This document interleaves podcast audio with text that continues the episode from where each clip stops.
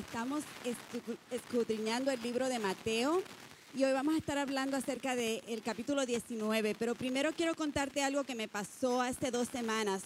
Un sábado en la mañana me levanté y a mí me gusta dormir, así que me levanté un poquito tarde y cuando bajé empiezo a buscar, mi esposo se había ido a trabajar y empiezo a buscar a mi papá. Y papi, y busco a papi en su cuarto y papi no está en el cuarto y busco a papi en el patio y papi no está en el patio y vuelvo y digo, ¿dónde está papi? Y digo, ah, ya sé dónde está papi. Papi está en casa del vecino. Y voy a la casa del vecino y ahí estaba papi doblando unos trataditos y le digo, te estuve buscando por toda la casa y no te encontraba y me dice el vecino, ah, pensaste que Jesucristo había venido y te habías quedado. Y yo le dije, no, no. Pero sí me hizo recordar cuando yo tenía 14 años y me pasaba exactamente lo mismo y empezaba a buscar mami y papi por toda la casa, mami papi por toda la casa y no los encontraba y decía, ¡Ah! vino el Señor y me quedé. Ay, ay, ay. Y ahí uno rápido se ponía a analizarse, Señor, que yo no me quede, qué pasó, qué tengo, que hay que cambiar en mi vida. Y hoy vamos a leer una historia similar a esta. Así que te voy a invitar primeramente a que cierres tus ojos y me acompañes a orar y luego vamos a buscar en las Sagradas Escrituras en Mateo 19. Padre Celestial, muchas gracias por este día, gracias por, por esta oportunidad que tú nos permites, Señor, de estar aquí en tu santo templo. Primero que nada te pido que prepares nuestros corazones, Dios, para recibir tu palabra. Señor, que esta palabra, Señor, que nunca torna atrás vacía, sea sembrada en nuestros corazones, Señor, que germine y dé fruto. Que podamos escudriñar nuestras vidas en esta tarde y que podamos, Señor, compartirla con otros. Quítame a mí, Señor, ponte tú, sé tu Espíritu Santo hablando a nuestra necesidad en este día. Te adoramos, te glorificamos y te damos a ti las gracias inmensamente por todo tu amor. En el nombre de Jesús, amén. Vamos a estar leyendo en Mateo 19, de los versos 16 al 22. Y dice la palabra del Señor en el nombre del Padre, del Hijo y del Espíritu Santo. Entonces vino uno y le dijo, Maestro bueno, ¿quién, qué bien haré para tener la vida eterna? Él le dijo, ¿por qué me llamas bueno? Ninguno es bueno sino uno, Dios. Mas si quieres entrar en la vida, guarda los mandamientos, le dijo. ¿Cuáles? Y Jesús le contestó, no matarás, no adulterarás, no hurtarás, no dirás falso testimonio, honra a tu padre y a tu madre y amarás a tu prójimo como a ti mismo. El joven le dijo, todo esto lo he guardado desde mi juventud. ¿Qué más me falta? Jesús le dijo, si quieres ser perfecto, anda, vende lo que tienes y dalo a los pobres y tendrás tesoros en el cielo y ven y sígueme. Oyendo el joven estas palabras, se fue triste porque tenía muchas posesiones. Yo quiero que en esta tarde tú y yo escudriñemos un poco en este pasaje y veamos qué es lo que está pasando. Primero que nada, en este capítulo 19, Jesús está hablando a la multitud y está hablando acerca del matrimonio, el divorcio, está diciéndole su corazón, virtiendo su corazón con la gente. Y traen niños hasta él y los discípulos le dicen, no, no, y Jesús le dice, tráiganlos, déjenlos. Y vienen los niños y Jesús que dice, dejad venir los niños a mí porque de ellos es el reino de los cielos. Y en medio de lo que está sucediendo está este joven. Y este joven sale de la multitud y se acerca a Jesús y viene a hablar con él. Pero yo quiero que nos detengamos a ver quién es este joven. Este joven dice la palabra que era un joven rico. Y su historia se narra en tres de los cuatro evangelios. Así que yo me di a la tarea de leer la historia en los tres evangelios Mateo, Marcos y Lucas, que son quienes narran la historia del joven rico, y algunos añaden más detalles que otros. Pero me llama mucho la atención, todos están de acuerdo con que este era un joven que estaba en una muy buena posición social y económica. Dicen que este joven probablemente se piensa que tendría algunos 30 años. O sea, estaba muy cerca de la edad de Jesús. Y tenía muchas riquezas. No sabemos cómo él había obtenido sus riquezas, pero sabemos que es algo, alguien de rango y de posición y de conocimiento de las escrituras. Y este joven, a plena luz del día, sale corriendo y se arrodilla, según nos dice Marcos, ante Jesús. Y a mí me hace recordar y me hace pensar, wow, en esta época esto no era común. Reconocer a alguien públicamente, humillarte cuando tú eres de un alto rango, no era algo que se veía. Me recuerdo cuando Nicodemo fue a Jesús, ¿cómo fue? De noche, escondido.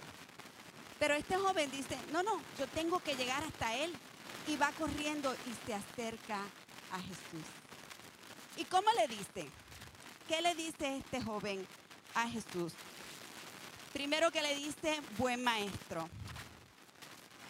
A mí me encanta cuando los papás me, dicen, maestra, mi hijo me dice que usted es la que sabe cómo explicar matemática que yo no sé.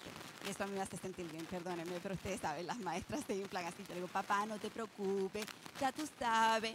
Bueno, estos son los niños. Yo, yo enseño escuela elemental.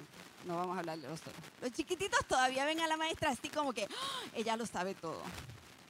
Y yo digo, wow, eso mismo estaba haciendo este joven, ¿verdad? Oh, voy al maestro. Maestro bueno, le dice. Y cuando a mí mis estudiantes me reconocen como una autoridad, me ven así, yo digo, wow, qué, qué bonito. Y qué bonito que este joven reconoció que había algo diferente en Jesús. No era uno como cualquier otro. Y le dice, maestro bueno, le dice maestro. Y cuando nosotros vamos a un maestro, vamos buscando una enseñanza. Quizás muchas veces en nuestras vidas vemos a Jesús como nuestro Salvador, y lo es, como nuestro sanador, y lo es, como nuestro amigo, y lo es. Pero ¿cuántas veces te has detenido a ver a Jesús como tu maestro? ¿Cuántas veces has ido a Jesús a preguntarle tus inquietudes? A decirle, enséñame, quiero aprender de ti. En este capítulo yo lo leía yo decía, es que cada verso tiene algo de donde nosotros pudiéramos em, tener media hora para, para hablar.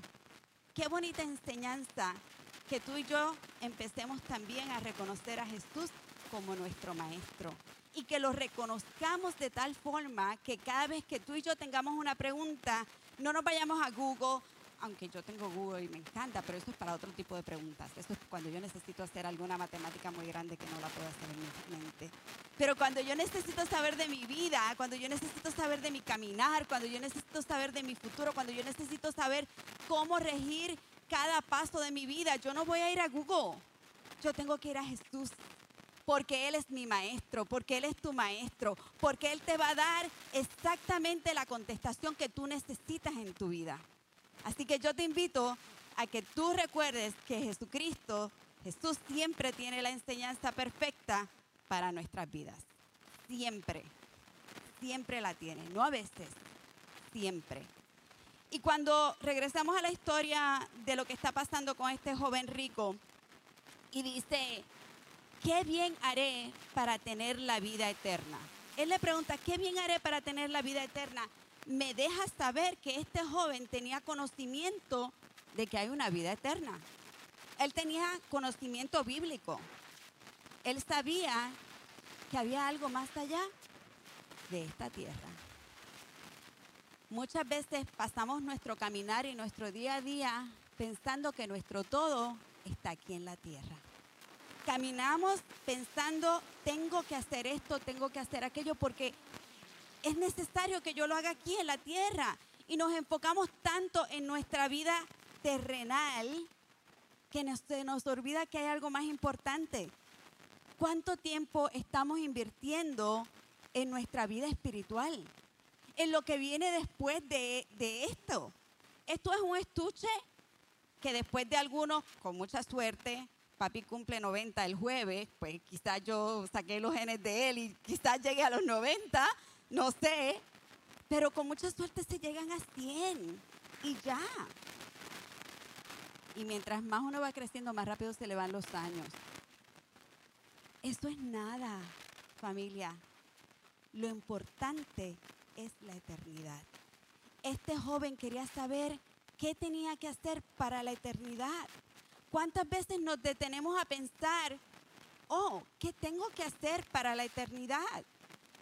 ¿Cuánto tiempo estoy invirtiendo en mi vida terrenal comparado con cuánto tiempo estoy invirtiendo en mi vida eterna? Este joven dijo, necesito saber, y vino al maestro. Y me gusta cuando en, en esta pregunta le dice, buen maestro. Y Jesús le dice, ¿por qué me llama buen maestro? Ninguno es bueno sino Dios. Y yo quiero que tú entiendas que Jesús no está diciendo ahí, yo no soy Dios, porque eso no es lo que está pasando. Él está diciendo a este muchacho, porque tú me llamas bueno si bueno solo es Dios. Así que si tú me estás llamando bueno es porque tú reconoces que yo soy una autoridad, que yo soy Dios. Él estaba reconociendo en ese momento, a ti vengo, no voy a ir ante aquellos que se encuentran en, en las sinagogas no, tengo que venir a ti porque tú eres el que me puede aclarar, tú eres el que me puedes dar dirección, tú eres el que me puede decir. Y qué bonito que nosotros no necesitamos intermediarios, sino que también nosotros podemos ir directo a Él.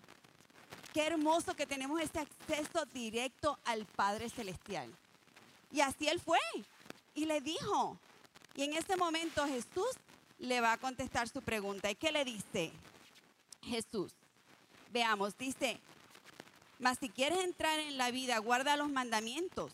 Y el joven le pregunta, ¿cuáles?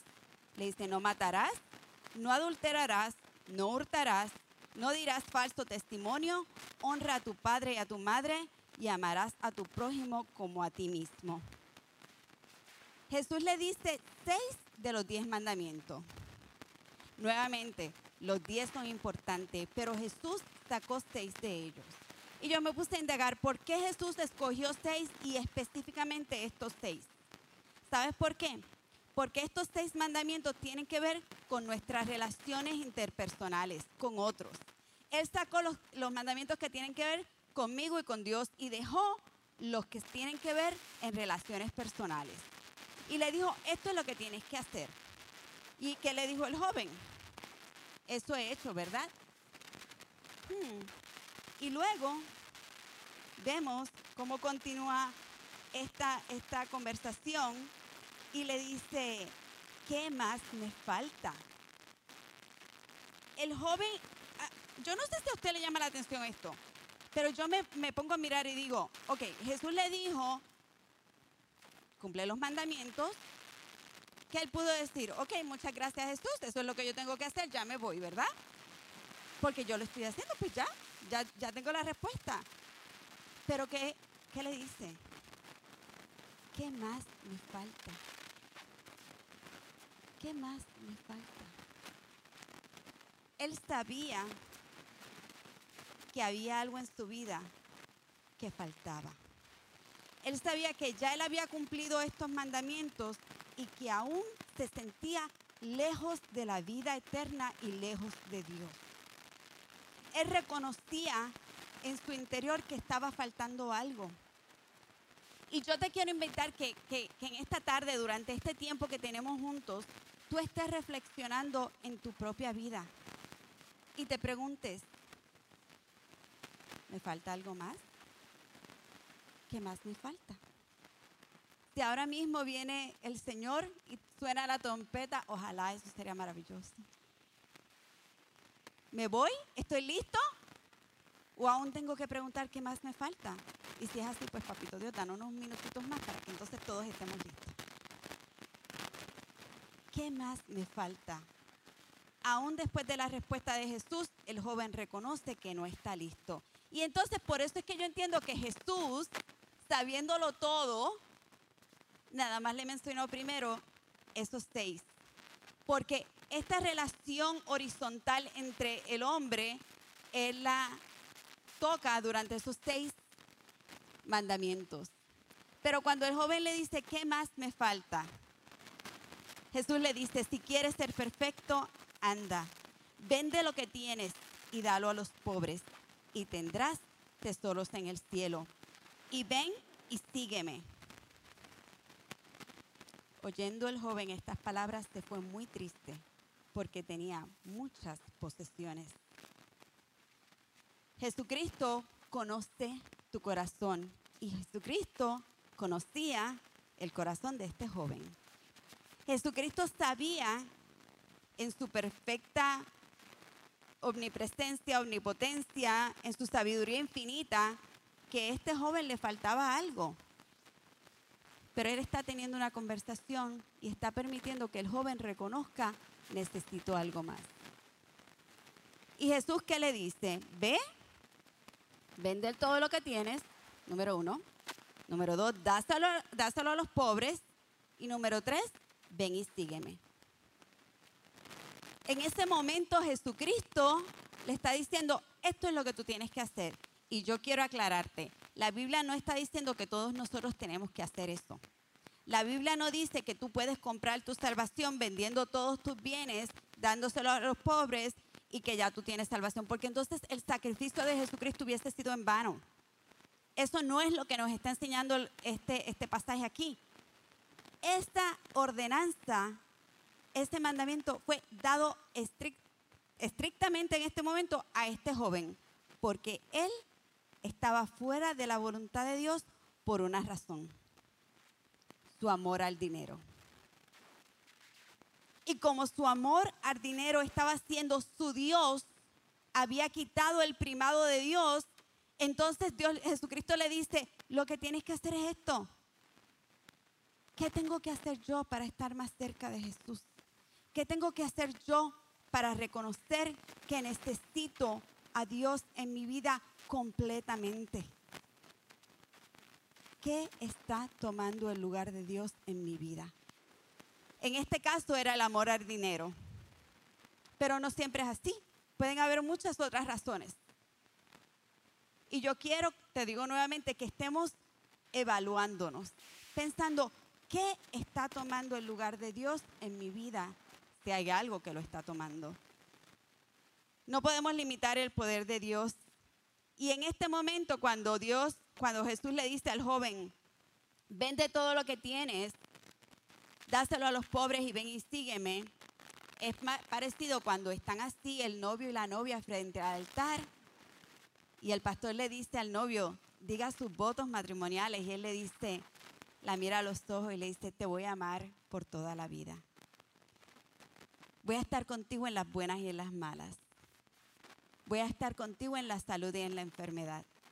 Eres lo mejor que me ha pasado y te aseguro que te voy a ser fiel 95% de las veces. ¿Qué usted cree que va a ser la novia? No, no, no, no, pero espérate, ¿cómo que 95% de las veces? No, no, fidelidad el 100% o aquí paramos la boda. Yo no sé usted, yo a mi marido le diría, espérate, espérate, mi amor, ¿cómo que 95%? 100 o nada. Y el joven estaba dispuesto a dar 95%, pero no el 100%. Le puso límites a Dios. Como decimos en Puerto Rico, le dijo, Jesús, te pasaste de la raya. No, no, no, no, no. Ya cruzaste muy lejos, a mí no me vengas a decir, no te metas con el dinero. Cuando yo eh, me bauticé, yo saqué la cartera, o Jesucristo no te metas en esa área de mi vida porque hasta ahí llegamos. Yo estoy dispuesto a hacerlo todo, pero con mi dinero nos vemos luego. Le puso límites a Dios. Este joven quería, al principio, estaba muy dispuesto a decir, yo hago lo que sea por, por entrar al reino de los cielos, pero en el momento en que le tocaron la llaguita, que le tocaron su punto débil, que le tocaron a su Dios, al dinero, dijo no. Y qué triste, porque ¿qué hace el joven? Se va. ¿Y cómo se va? Entristecido. Se va muy triste, pero se va. En vez de decir sí, yo tengo el deseo de servirte, yo quiero seguirte, yo quiero tener vida eterna, yo voy a hacer esto, le dice, no, no puedo hacer esto. Y se va. Yo me imagino cuando la palabra dice que, que Jesús amó a este joven y lo vio con, con un deseo de, de ayudarle. Este, así es el corazón de nuestro Dios. Y en este momento yo me imagino que el corazón de Jesús se entristeció. porque este joven no dio paso y cabida a que Dios fuera su Dios, sino que el dinero lo era. No limitemos a Dios. Rindamos nuestras vidas. Jesucristo nos dice, le dice a él, véndelo todo, dáselo a los pobres y ven y sígueme. Sigamos a Jesús. Rindámoslo. Y yo estoy repitiendo esta palabra, ríndete, ríndete. Y quizás usted me va a decir, pero Carla, ¿a qué tú te refieres con que me rinda? Yo busqué en el diccionario, no le pregunté a Google, fui al diccionario. Y dije, vamos a ver qué dice rendirse. Someterse al dominio o voluntad de alguien o algo. Abandonar, renunciar, perder, entregarse a alguien o algo. Las maestras siempre le decimos a nuestros estudiantes, no te rindas. Los papás le decimos a nuestros hijos, no te rindas. Tú tienes que luchar, vuelve a hacerlo, no te rindas. Si tú te rindes, tú pierdes. No te puedes rendir. Si tienes que intentarlo diez veces, tú lo intentas diez veces. Pero yo te voy a decir en esta tarde que a veces, y principalmente con Dios, cuando tú te rindes, tú ganas. Cuando te rindes, tú ganas. Cuando tú te rindes a Dios y rindes tu vida y tu voluntad y tus deseos y tus necesidades a Jesucristo el Señor, tú vas a ganar una y mil veces. No hay vuelta atrás, no hay forma diferente. Cuando tú dices, yo no quiero ser más yo, sino que quiero que Jesucristo sea en mí y que Él lidere mi vida y que Él me dirija, que Él me guarde, que Él sea conmigo, que Él esté de mi mano en todo momento. En este momento tú ganas. Amén. Ganas.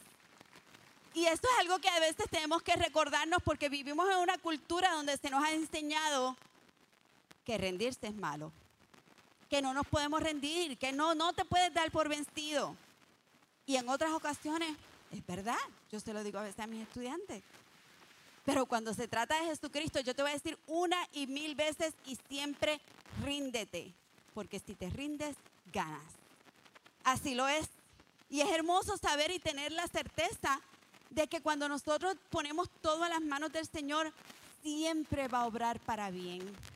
Mira, aún en el momento de la situación difícil, aun cuando yo no pueda entender por qué me pasó algo, si mi vida estaba en la voluntad de Dios, yo te aseguro que en algún momento yo voy a mirar atrás y voy a decir, ahora entiendo.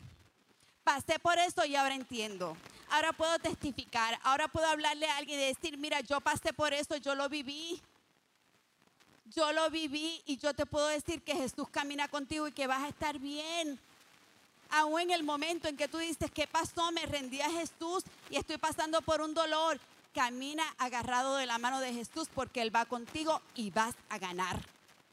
Así es, vas a ganar. No lo dudes jamás. Caminados de Jesús siempre ganamos. Y yo te quiero dar el ejemplo, un contraste. Así como hablamos de este joven que no se rindió a Jesús, en la Biblia tenemos un héroe de la fe, un hombre que se rindió al 100% a los pies de Jesús. Y a mí me gusta hacer el contraste porque yo quiero ver y quiero enseñarte todas las bendiciones que hay cuando nos rendimos. Yo no quiero que solamente tú lo creas porque yo te lo digo, porque eso no es suficiente. Nunca tomes mi palabra como que es la ley. Toma la palabra como que la que es la ley, porque la palabra lo es. Entonces yo te voy a llevar a las escrituras y yo quiero que tú y yo vayamos y busquemos en Hechos 9 de 3 al 6 y leamos acerca de este hombre que se rindió. Dice la palabra del Señor, más yendo por el camino, aconteció que al llegar cerca de Damasco, repentinamente le rodeó un resplandor de luz del cielo. Y cayendo en tierra, oyó una voz que le decía, Saulo, Saulo, ¿por qué me persigues? Él dijo, ¿quién eres, Señor? Y le dijo, yo soy Jesús, a quien tú persigues. Dura cosa te es dar cosas contra el aguijón. Él temblando y temeroso dijo, Escucha lo que dijo. Me fascina. Señor, inmediatamente reconociendo su autoridad por sobre todas las cosas, porque es que la autoridad del Señor es hermosa, es infinita y siempre es para bien. Y le dice, ¿qué quieres que yo haga? Saulo le dice ahí a Jesús tirado en el piso, oyendo una voz, ¿qué quieres que yo haga? Él no se sacudió, él no dijo, me estoy volviendo loco, aquí hay algo raro. No, no, no. Inmediatamente, ¿sabes qué le pasó a Saulo? Cuando él oyó y preguntó quién era, y la voz le respondió, soy Jesús, él reconoció la autoridad de Jesús. Y le dijo, ¿qué quieres que yo haga? Qué bonito que tú y yo cada día de nuestra vida le podamos decir a Jesús, ¿qué quieres que yo haga? ¿Qué quieres que yo haga, Jesús? Y la palabra está llena de todos sus mandamientos y de todo lo que Él quiere que nosotros hagamos. Empecemos por tener un corazón obediente para hacer lo que Él quiere que tú hagas. Y el Señor le dijo, levántate y entra en la ciudad y se te dirá lo que debes hacer. Saulo inmediatamente al escuchar la voz de Dios le preguntó, ¿qué quieres que yo haga? ¿Cuántas veces en medio de tu necesidad te has detenido a preguntarle, Señor, ¿qué quieres que yo haga? Yo te invito, si nunca lo has hecho, que comiences a hacerlo. Porque cuando tú empiezas a ver y a escuchar la palabra de Dios y empiezas a dejar que Él hable a tu oído, tu vida cambia. La bendición llega. Tus preguntas y, y tus inquietudes son contestadas. La voz de Jesús nunca llega tarde, llega en el momento preciso. Y a mí me encanta porque si tú no conoces bien la historia, Saulo deja de ser Saulo y se convierte en Pablo. Saulo, aquel perseguidor de la iglesia, deja de ser el que persigue a la iglesia y se convierte en Pablo, el hombre que disipula, el hombre que trae cientos y, y, aún continúa a través de la palabra trayendo vidas a conocer a Jesús. Él deja su posición cívica, él deja lo que él era en la sociedad y se vuelve esclavo de Jesucristo. Él dice, ya no soy yo, más vive Cristo en mí. Qué bonito la transformación que hay en Saulo. Qué bonita transformación de pasar al hombre que perseguía a la iglesia para convertirse en el que reclutaba para, para el Evangelio. Increíble cómo Dios transforma. Y yo te digo que ese poder transformador que pasó en la vida de Saulo pasa aquí hoy, en tu vida. Él está aquí para transformarte para cambiarte, para llenarte, para hacerte más perfecto y llevarte hasta el nivel que Él quiere. Él no ha dejado de transformar vidas. Él sigue, sigue cambiando vidas. Pero tenemos que hacer como Saulo. Tenemos que decir qué quieres que haga y hacerlo. No como el joven rico que preguntó, mas sin embargo no pudo pagar el precio. ¿Qué contraste? ¿Te identificas hoy con el joven rico? ¿O te identificas con Saulo de Tarso que se convierte en Pablo? Yo quiero contarte una, una historia. Hace muchos años diríamos quizás unos 25, 26 años. Johnny y yo íbamos con un grupo de jóvenes a ministrar a una iglesia en Puerto Rico. Llevábamos el equipo en nuestra camioneta, en nuestra guagua, y por alguna razón estaba lloviendo bien fuerte y en algún momento en una luz de, tránsito algo pasó que Johnny y yo nos desconectamos de la caravana de carros que, iba hacia la iglesia. En aquella época no había la tecnología de hoy día, no teníamos Google Maps, no teníamos Waze, no había celular en el carro y no teníamos forma de comunicarnos, simplemente pues tratar de llegar por nuestra propia cuenta hasta, hasta aquella iglesia. Dimos vueltas, dimos vueltas, tratamos de llegar y yo decía, Dios mío, el equipo está aquí, cómo ellos van a hacer la presentación sin las luces, sin el humo, que se ve tan bonito. Y el Señor tenía otro plan. Y qué bonito cuando, cuando el plan del Señor se desata así, sin tú ni siquiera darte cuenta al principio en, frente a tus ojos. Nos metemos por una calle, salimos a otra y encontramos una iglesia. Yo le digo a Johnny, párate, a lo mejor es aquí, bebé, a lo mejor es aquí. Nos bajamos con el aguacero, entramos a la iglesia y no era allí. Y yo le dije a Johnny, ya es tarde, mi amor, ya no importa que sigamos buscando, ya tienen que haber hecho la presentación sin nosotros, vamos a quedarnos aquí. Y cuando veo le dan el micrófono para predicar a un predicador invitado, a un siervo de Dios, un profeta increíble que, yo, que, Dios usa en gran, usaba en gran manera, ya está en el reino de los cielos.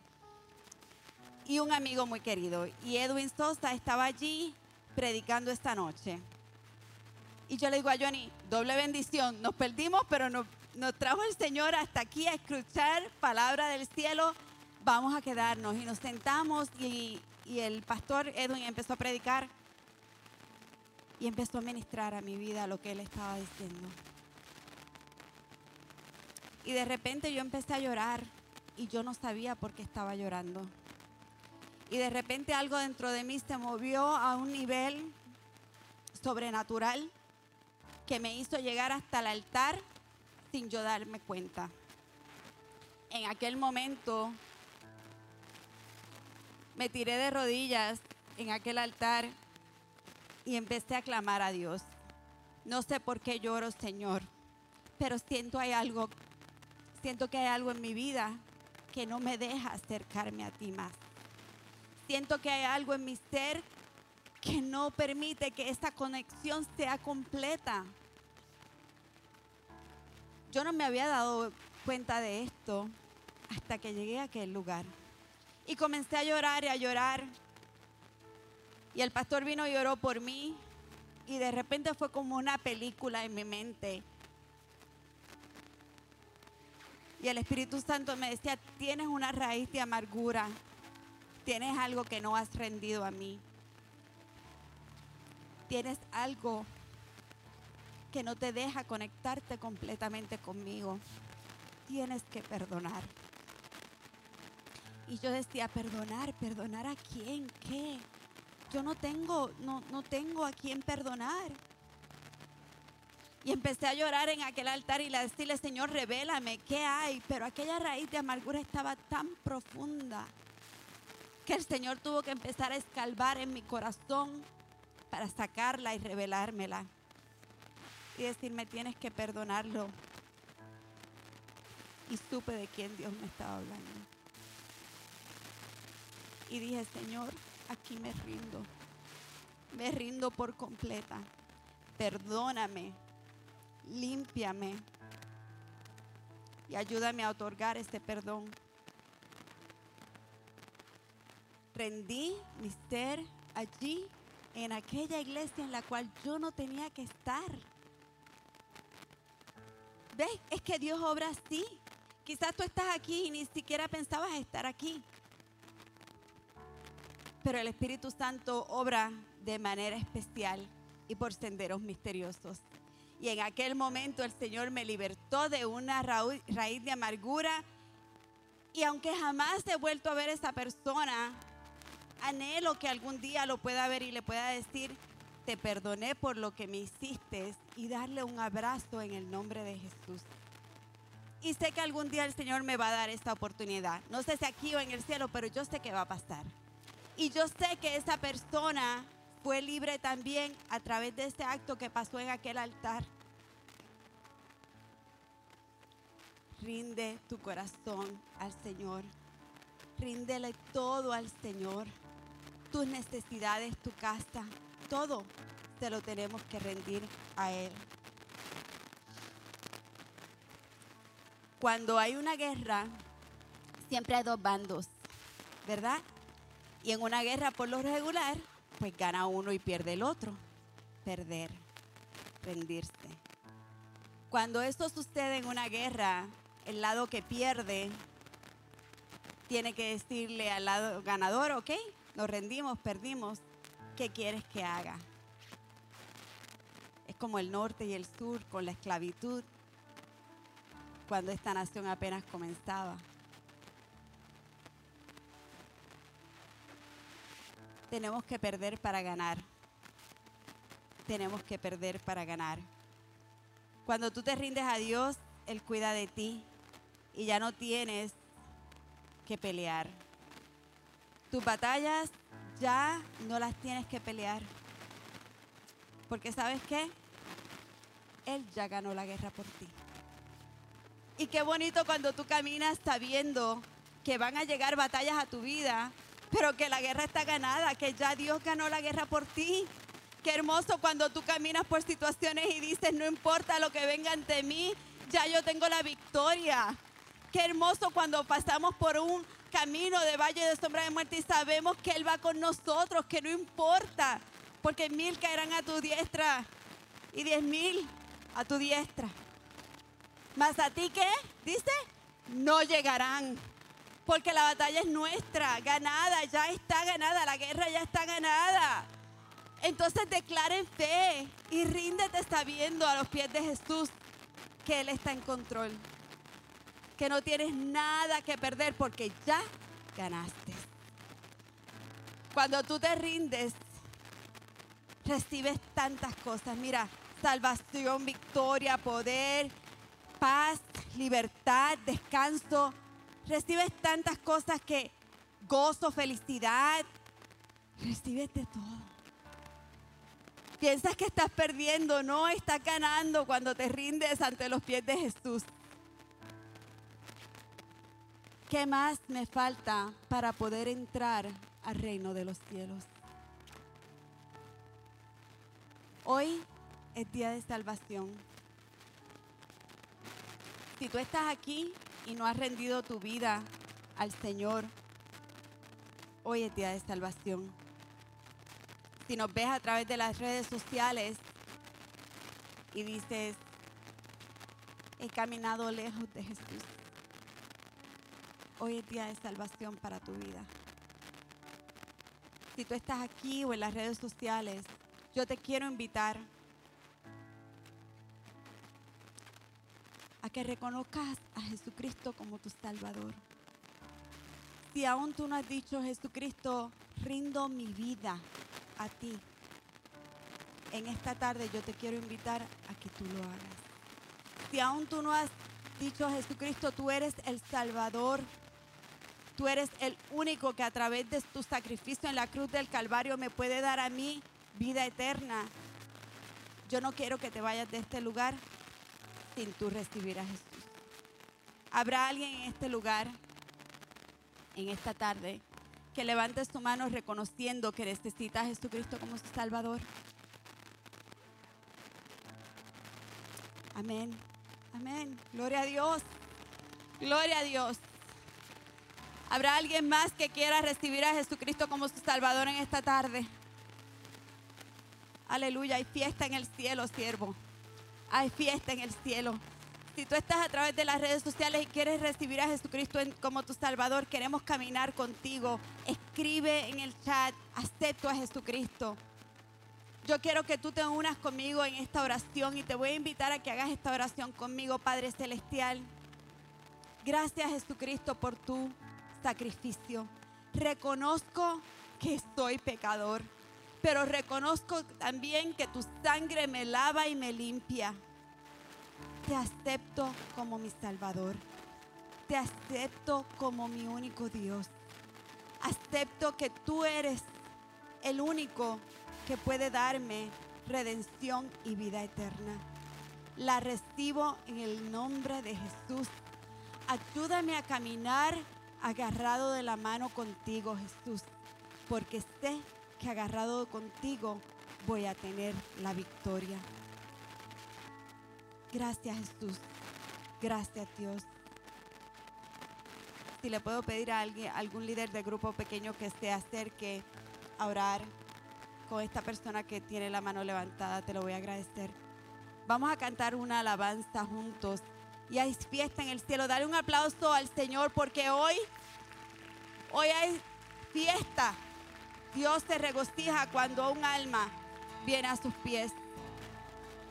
Vamos a cantar esta alabanza juntos.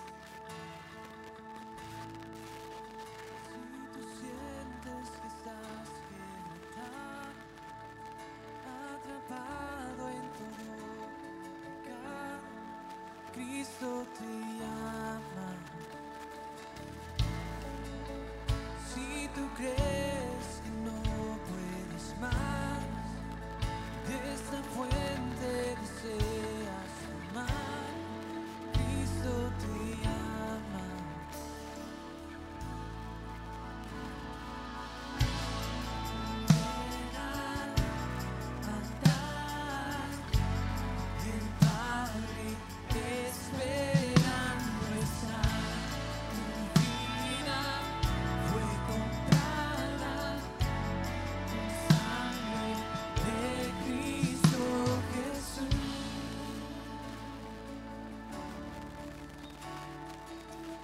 Si tú estás en esta tarde aquí y necesitas rendir tu vida, si necesitas rendir tu casa, si tienes una situación por la que estás pasando y piensas que la tienes que seguir ca- cargando sobre tus espaldas, yo te digo no.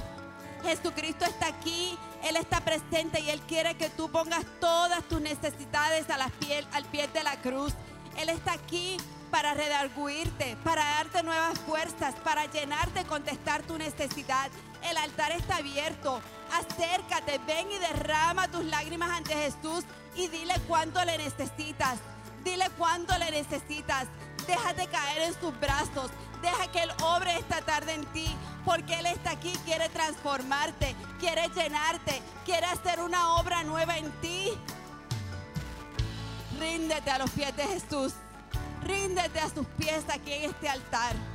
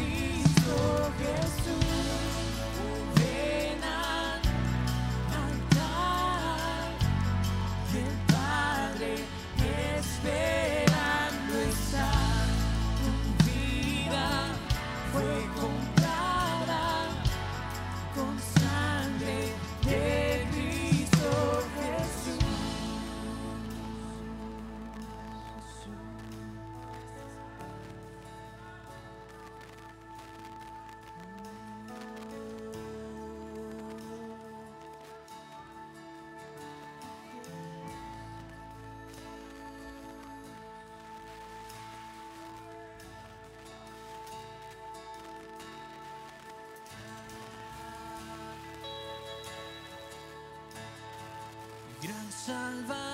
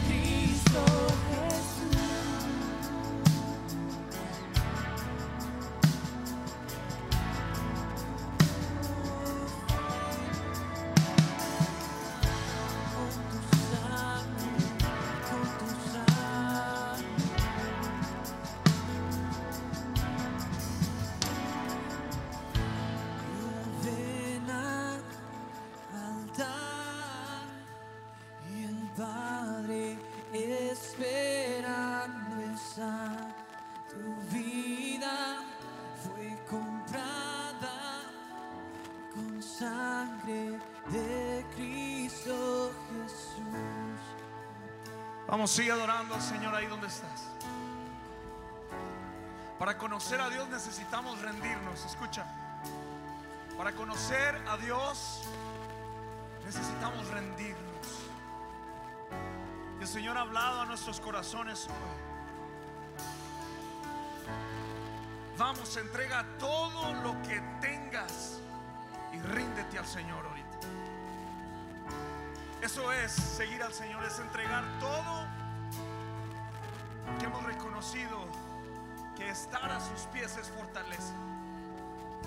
Mientras Carla nos predicaba hoy esta tarde, pensaba en los matrimonios de nuestra iglesia, en los matrimonios de nuestra iglesia. El Señor nos está diciendo que hay una falta de paternidad en casa. Escucha bien. Hay una falta de paternidad, padres. Venimos al Señor, Dios no solamente quiere que nos quedemos siempre como hijos, pero empezar a ser esos padres espirituales que nuestra casa y nuestro hogar necesitan. Y lo que Dios me dice en esta tarde es que aquí hay padres que Dios está hablándoles fuerte a su corazón. Aquí hay padres que Dios está diciendo, entrega todo lo que tengas, pero ríndete al Señor. No queremos irnos de este lugar como hemos llegado. Dios te está hablando a ti, yo no sé, pero Dios te está hablando a ti. El tiempo ha llegado. Si Dios decidiera venir hoy esta noche, te irías con el Señor. Dice el Señor, bienaventurados los pobres de espíritu. ¿Sabes? La pobreza espiritual es entregar todo. Es reconocer, es una postura de reconocer, Señor, yo no tengo, yo no tengo la forma de, de salvarme solo, Padre. Yo no puedo hacer este trabajo de ser el Padre espiritual solo en casa, pero ¿sabes qué? Donde abunda el pecado, ahí está la gracia del Señor. Porque la gracia y la misericordia es que Dios es al enviar a su Hijo Jesús al morir en la cruz. Alguien me dijo, ¿qué es la vida cristiana? Y la resumo así. Es rendirnos a Dios cada día. ¿Cuántos desean rendirse en esta tarde, honestamente? Levanta tu mano dile, yo me quiero rendir, oh Señor. Correré hacia ti, Señor. Yo me rindo ante ti, Jesús. Si estás con tu esposa ahí, abrázala y dile, mi amor, es el tiempo.